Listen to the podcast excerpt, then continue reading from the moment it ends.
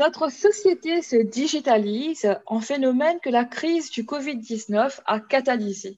Conséquence, les modes de communication externe et les méthodes de marketing doivent s'ajuster au nouveau paradigme numérique. Qu'advient-il donc des métiers pertinents, particulièrement des relationnistes, et plus largement, quel est l'avenir des relations publiques dans le monde des affaires? Pour mieux comprendre ce phénomène, je vous propose d'écouter tout de suite Mathieu Chantelois. Bonjour Mathieu. Bonjour. Mathieu, vous êtes enseignant au programme Relations publiques du Collège La Cité à Toronto. Vous détenez une expérience de travail substantielle dans le domaine. Pour ceux et celles qui n'ont pas le plaisir de vous connaître, est-ce que vous pourriez vous présenter? Avec euh, plaisir. D'abord, c'est un, privilège extrême que de pouvoir enseigner à Toronto, à la Cité. Euh, j'ai des étudiants magnifiques et j'adore ça. Euh, mais pour pouvoir enseigner à la Cité, ben, il faut avoir un, parcours euh, euh, assez impressionnant et je me considère extrêmement privilégié de pouvoir faire partie du corps professoral. Je, suis montréalais d'origine. J'ai déménagé à Toronto il y a déjà de ça plusieurs années, il y a 20 ans, pour participer à la première émission de télé-réalité canadienne. Donc, c'est une émission où je me suis retrouvé devant la caméra, filmé, pendant toute une année. Imaginez, euh, sans arrêt, 24 heures par jour, 7 jours par semaine pendant un an. J'avais des caméras qui me suivaient euh, et en même temps, euh, je devais animer des émissions qui étaient présentées sur toutes les stations de Alliance Atlantis. Donc, j'étais un animateur de télé qui vivait ma vie de tous les jours avec des caméras qui me suivaient et, et mon métier pendant toutes ces journées-là, c'était d'animer des émissions de télé. Donc, j'ai fait ça pendant un an et je suis tombé amoureux euh, de la ville reine et j'ai décidé euh, d'y rester. Et j'ai travaillé à TFO, à Radio-Canada, avant d'aller travailler pour euh, Famous Players, qui par la suite est devenu Cineplex, où j'ai été en charge de tous les médias francophones, dont le magazine Cineplex. Et j'ai eu la chance pendant plus de 15 ans de voyager à travers le monde pour interviewer les Brad Pitt et les Reese Witherspoon, mais aussi toutes les grandes stars euh, de l'Hexagone, euh, du cinéma français donc, et euh, du Québec. c'est un travail magnifique. Et à l'âge de 40 ans, j'ai décidé que je voulais faire des relations publiques à temps plein et que je voulais le faire pour des bonnes causes. Je suis donc allé travailler pour un organisme qui s'appelle Boys and Girls Clubs of Canada, qui est un organisme qui aide beaucoup de jeunes à travers le pays après l'école, dans une période difficile où personne n'est là pour les aider.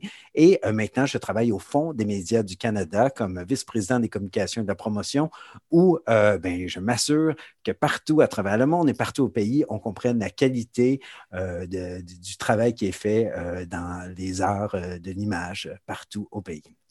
Excellent, mais en tout cas, d'après ce que vous décrivez, vous avez quand même eu un parcours des plus prolifiques dans l'univers des communications euh, et des médias. Donc, vous avez été bien sûr dans les coulisses un peu de, de la création de contenu, mais également, on peut dire de l'autre côté, euh, dans, dans, le côté un peu plus commercial de la chose, c'est-à-dire au niveau des relations publiques et du marketing. Donc, justement, ce qui m'amène à la prochaine question. Parlons à présent, si vous le permettez, du monde des relations publiques. Comment est-ce que la pandémie a affecté le monde des relations publiques en 2020? En fait, le monde des relations publiques était déjà en train de changer de façon draconienne. Hein. On ne fait pas des relations publiques du tout de la même façon qu'on le faisait il y a dix ans. C'est fini l'époque où les gens vont dans des conférences de presse pendant des heures, prennent des notes, retournent au bureau, écrivent des textes. Les journalistes ne travaillent plus comme ça maintenant. C'est très, très difficile de faire déplacer des journalistes, sauf si on est le premier ministre ou euh, le, premier ministre de la province ou du pays et qu'on est en pleine pandémie. On se déplace pour ces conférences de presse-là. Mais le reste du euh, les journalistes, euh, ils travaillent euh, de chez eux ou ils travaillent d'une salle de rédaction et, les, relationnistes doivent les joindre de façon bien, bien différente que dans le passé. On loue plus des grandes salles de bal pour chouchouter les journalistes. le monde avait déjà beaucoup, beaucoup changé et on était en plein, plein bouleversement, justement. Et là est arrivée la pandémie où, où tout ce qui se passait en relations publiques est devenu la réalité. Donc, les journalistes qui travaillaient déjà beaucoup de la maison ont commencé à travailler seulement de la maison. Les salles de nouvelles ont fermé et les relationnistes ont dû commencer à maîtriser très, très bien euh, euh, le web, les réseaux sociaux et trouver des façons plus créatives d'être capables de joindre les journalistes et de joindre évidemment le public. Alors, euh, toutes les remises en question qu'on avait au cours des dernières années, bien, elles se sont, vraiment concrétisées au cours de la dernière année. Et, s'il y a une chose qui est certaine, c'est que c'était déjà un milieu qui était en pleine, pleine, pleine mouvance et qu'on ne retournera certainement pas à faire des relations publiques comme on en faisait avant la pandémie. Hein. On sait que pour beaucoup, beaucoup de, secteurs, il va y avoir un après et euh, un avant COVID et c'est exactement la même chose pour le milieu des relations publiques. D'accord. Et juste peut-être une petite parenthèse, euh, quel est le lien que vous, quel est le rapport que vous établissez entre le travail d'un journaliste et le travail, par exemple, d'un relationniste? Tout à fait. Ben, le, le, relationniste, ce qu'il doit faire, c'est établir des relations avec les gens, mais la plupart du temps, c'est des relations qu'il doit établir avec des journalistes, avec des affectateurs, avec des chefs d'antenne, avec des gens qui travaillent dans le secteur de l'information. Ce qui s'est ajouté à tout ça au cours des dernières années, bien, ce sont les influenceurs aussi, euh, les influenceurs en bonne et due forme, mais euh, ceux aussi qui travaillent euh, sans même le savoir comme influenceur dans différents réseaux, dans différentes communautés. Donc, le, rôle du relationniste, c'est de s'assurer donc que sa nouvelle soit, soit diffusée, qu'elle soit bien comprise, qu'elle soit, euh, qu'elle soit présentée de la bonne façon aussi. Et pour le faire, bien, il, faut être en mesure d'être en contact avec tous les journalistes et tous les gens qui sont présents sur les réseaux sociaux, qui ont une voix que les gens écoute. Donc, de là, l'importance euh, euh, pour un relationniste de très, très, très bien comprendre comment fonctionne le domaine de l'information également. Absolument. Et justement, pour rebondir un peu sur ce que vous avez dit juste avant, euh, vous avez dit qu'il y aura potentiellement un avant-Covid et un après-Covid. Quels sont les changements à long terme qu'on pourrait envisager dans le monde des relations? Je vais prendre un exemple euh, très, très concret de mon travail au Fonds des médias du Canada. Euh, chaque année, on devait aller à Cannes pour plusieurs événements où tous les relationnistes étaient là pour présenter leurs films, euh, pour présenter leurs émissions de télé, pour présenter leurs publicités, leurs produits et, organiser des, rencontres avec la presse et s'assurer que les acheteurs soient présents au rendez-vous. Bref, il y, a, des marchés qui s'organisent à Cannes. Le festival de Cannes est très connu, mais il y en a d'autres tout le long de l'année où on vend également des produits euh, télévisuels euh, et de nouveaux médias également tout ça, euh, avant la COVID, était immense. Moi, je, suis allé exactement à ce temps-ci de l'année, l'an dernier, à Cannes, où on était 40 000 dans le Grand Palais euh, à connaître les nouvelles émissions de télé qui sortiraient cette année, à établir des relations avec euh, des journalistes, à essayer de faire parler de nous dans les médias internationaux. Cette année, ben, Cannes, naturellement, euh, tout, tout, tout, ce qui s'est passé du festival de Cannes, mais aussi des autres manifestations télévisuelles et cinématographiques, ben, ça s'est déplacé en ligne. Et, et, les gens se disent maintenant, ben, est-ce qu'on va vraiment vouloir retourner à la réalité d'avant COVID? Est-ce qu'on va vouloir encore voyager en avion euh, euh, alors que ça pollue énormément l'atmosphère? Est-ce qu'on va vouloir se retrouver dans, le Grand Palais à Cannes où tout est plastifié en carton et, rien n'est recyclé parce qu'on essaie de bâtir des, des, mondes de publicité, de billboards, d'affiches et de flyers et tout ça? Tout ça, c'est un, monde qui devait changer de toute façon parce qu'il n'y a pas juste la crise de la pandémie, il y a aussi une crise environnementale et il y a des remises en question essentielles qu'on doit se faire en tant que citoyen du monde si on veut, euh, si on veut que cette planète-là continue de, tourner. Donc, euh, donc toute cette année, on n'a pas eu le choix. On a dû arrêté. Personne n'a dû aller à Cannes, par exemple. Et là, c'est juste un événement sur une centaine d'événements qu'il peut avoir euh, euh, à travers l'année dans le domaine du cinéma et de la télévision.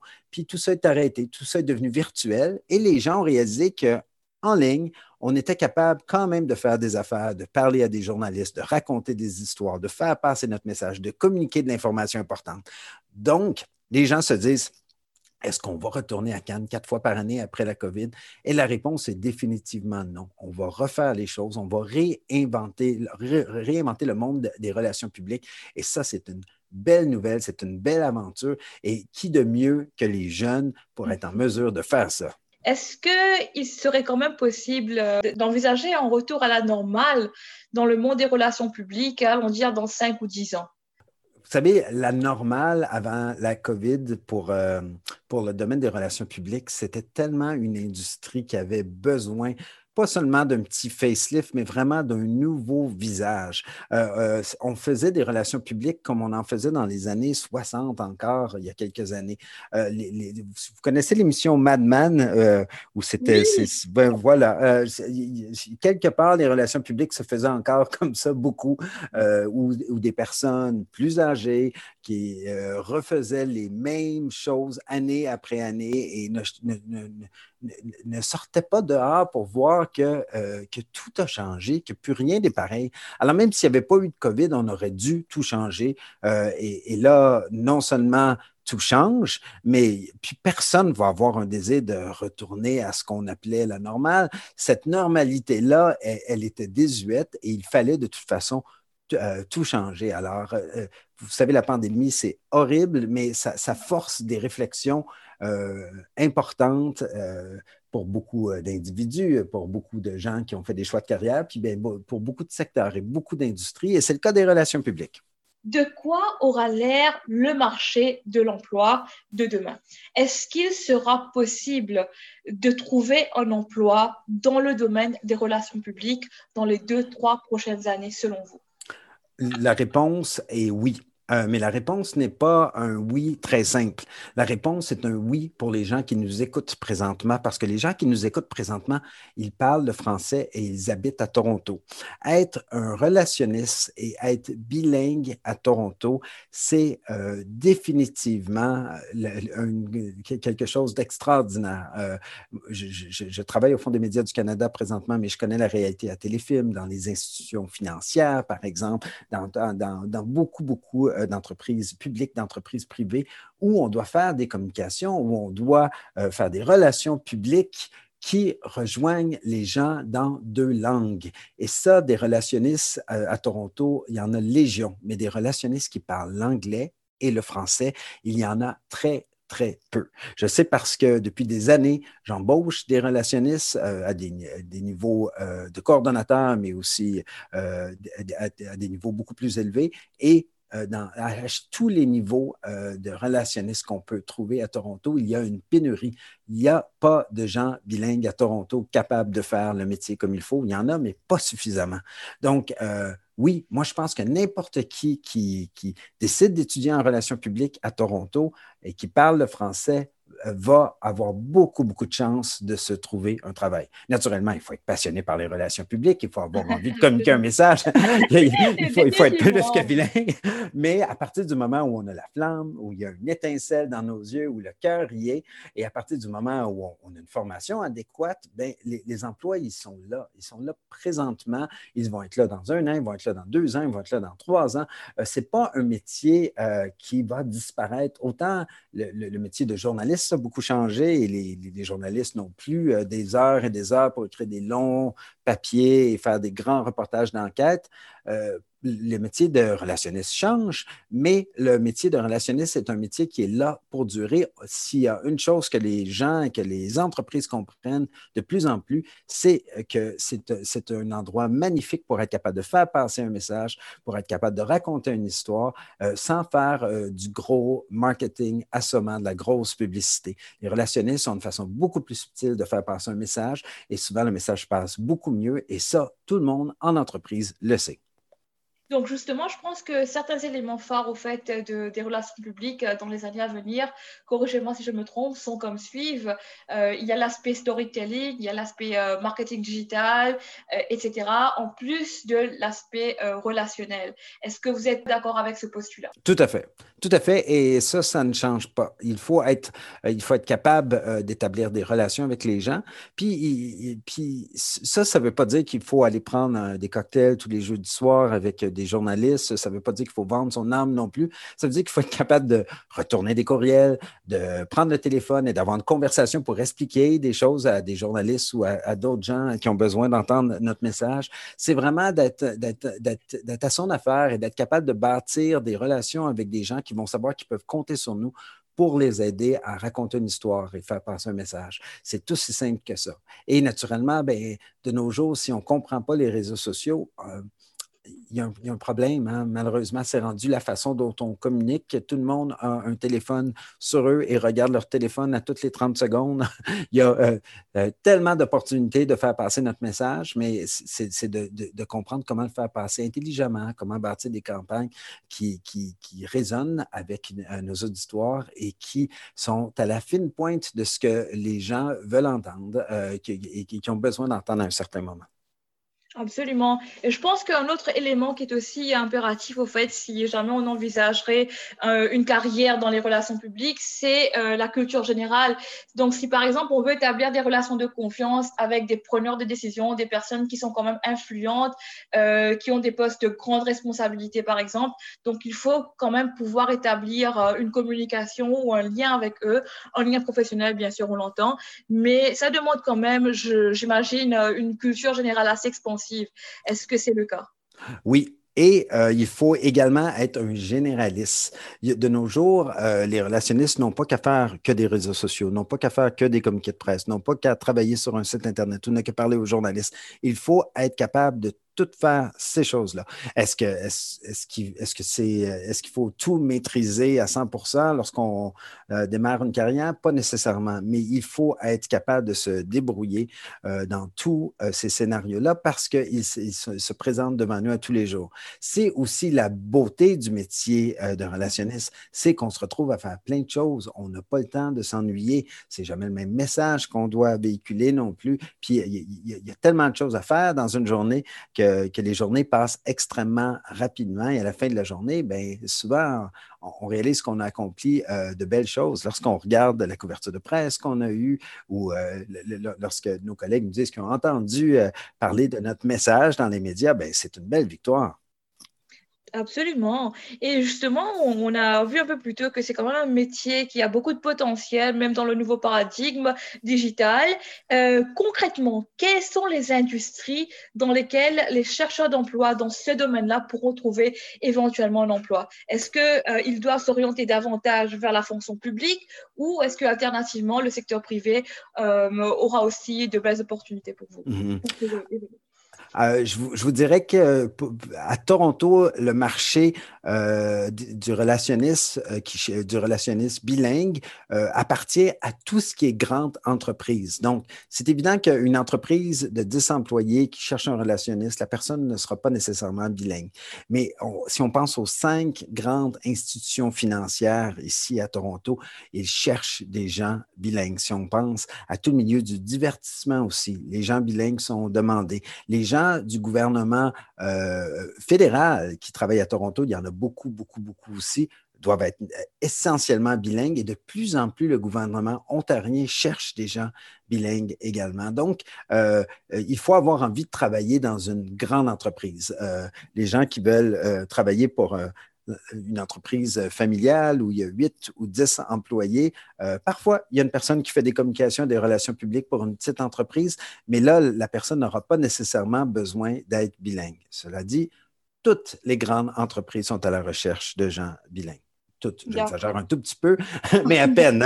C'est vraiment la grande majorité. Euh, pour revenir un peu en arrière maintenant, euh, on va parler un peu de la cité collégiale, donc le collège La Cité à Toronto. Pourriez-vous nous rappeler la particularité justement des programmes de la cité? Bien, la, plupart des gens à la cité qui sont des étudiants sont, sont des gens un peu plus âgés. Par un peu plus âgés, je veux dire que c'est souvent pas des gens qui terminent le secondaire, c'est des gens qui ont passé quelques années sur le marché du travail et qui, là, euh, du jour au lendemain, se découvrent une passion ou réalisent qu'ils ont un champ d'intérêt pour euh, un domaine où euh, il y a des possibilités d'emploi, comme les relations publiques. Donc, moi, j'ai des élèves qui ont 22, 28, 32 ans et qui veulent vraiment apprendre parce que les élèves sont plus vieux, sont plus matures parce qu'ils s'inscrivent de leur propre gré.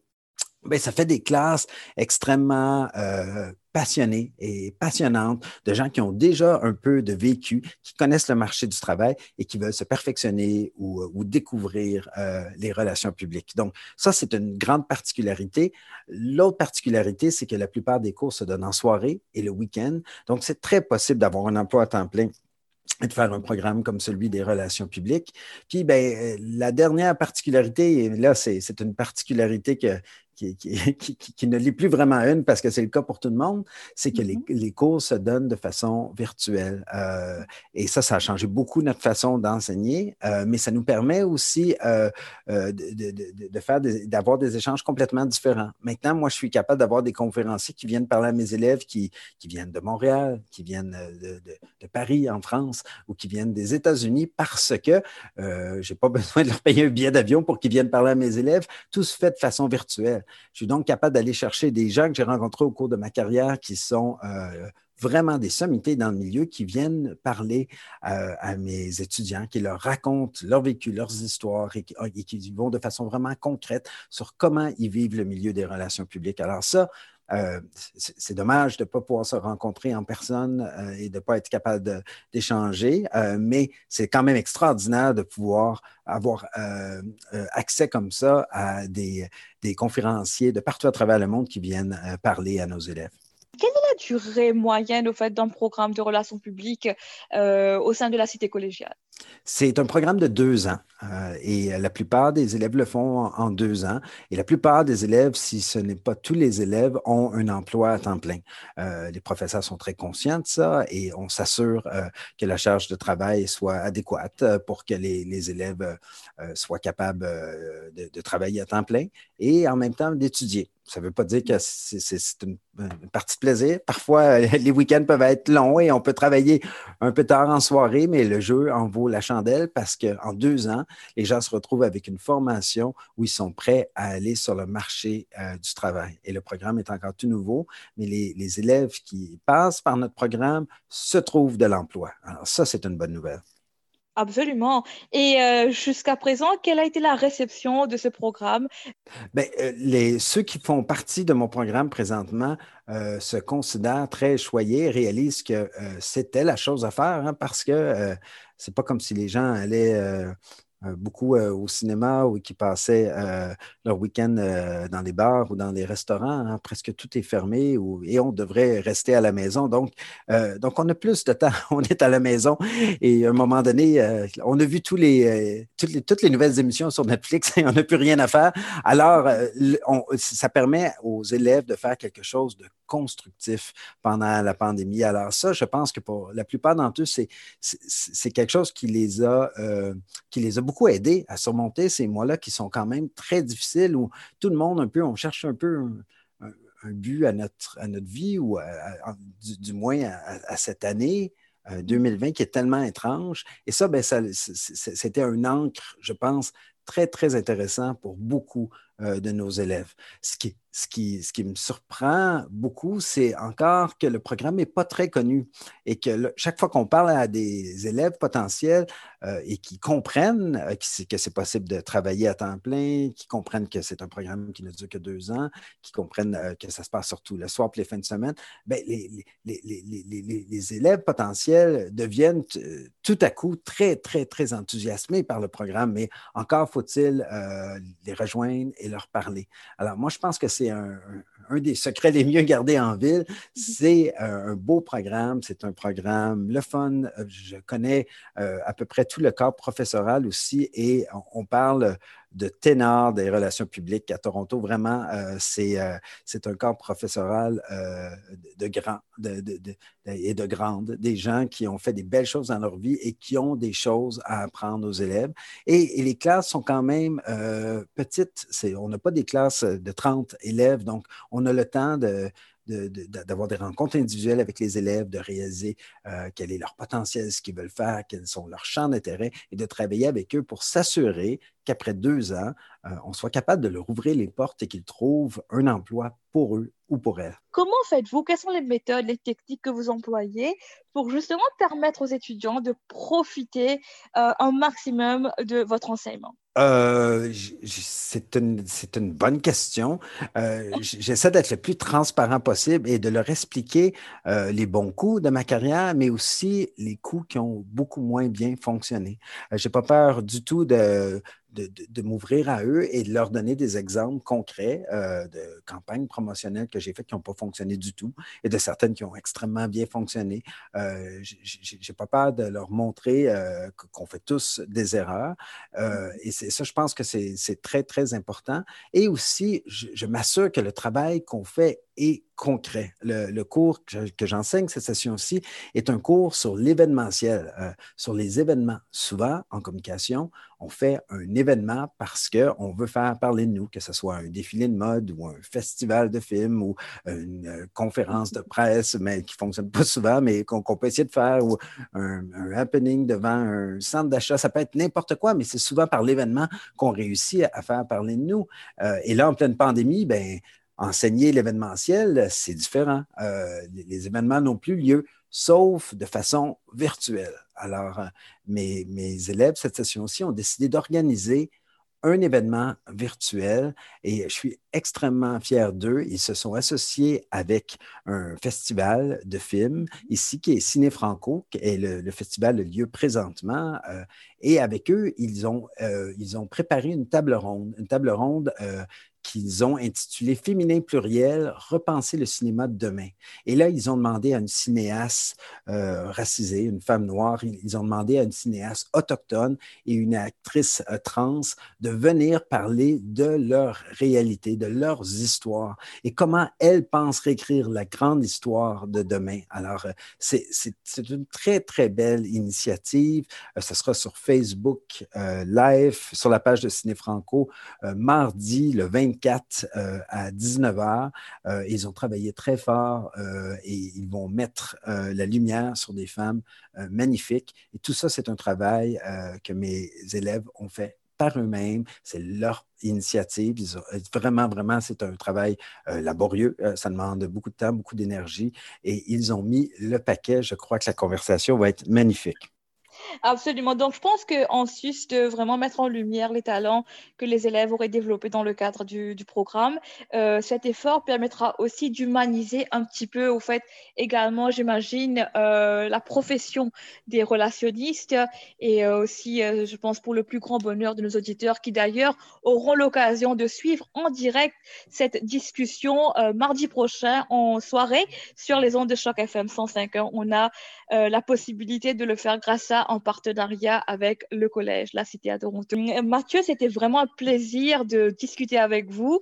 Est-ce que vous auriez un mot de la fin avant de clôturer cet entretien pour nos auditeurs? Oui, un seul mot et c'est merci. merci d'avoir pris le temps de m'écouter, de me parler ce soir. Ça fait du bien de parler de relations publiques. Puis euh, ben aussi, ben, pour inviter les gens à venir, euh, à venir euh, non seulement écouter notre panel la semaine prochaine, mais aussi à penser à joindre la prochaine cohorte, à, venir étudier à la Cité. On a beaucoup à offrir. On est là pour vous et ça me ferait plaisir de retrouver plusieurs d'entre vous euh, qui ferait partie de ma prochaine cohorte qui commencera euh, en janvier prochain. Ah, d'accord. Donc là, peut-être que c'est pertinent qu'on fasse un petit rappel d'ordre pratique pour toute personne qui voudrait avoir des compléments d'information au sujet euh, du processus d'admission à la session d'hiver 2021. si je peux me permettre, je vais donner les coordonnées de Monsieur Sébastien Laperrière, qui est le gestionnaire du programme au niveau de la cité collégiale. Vous pouvez le rejoindre par téléphone au 1-800-267-2483, poste 4082 ou alternativement par courriel sur slaper à la cité.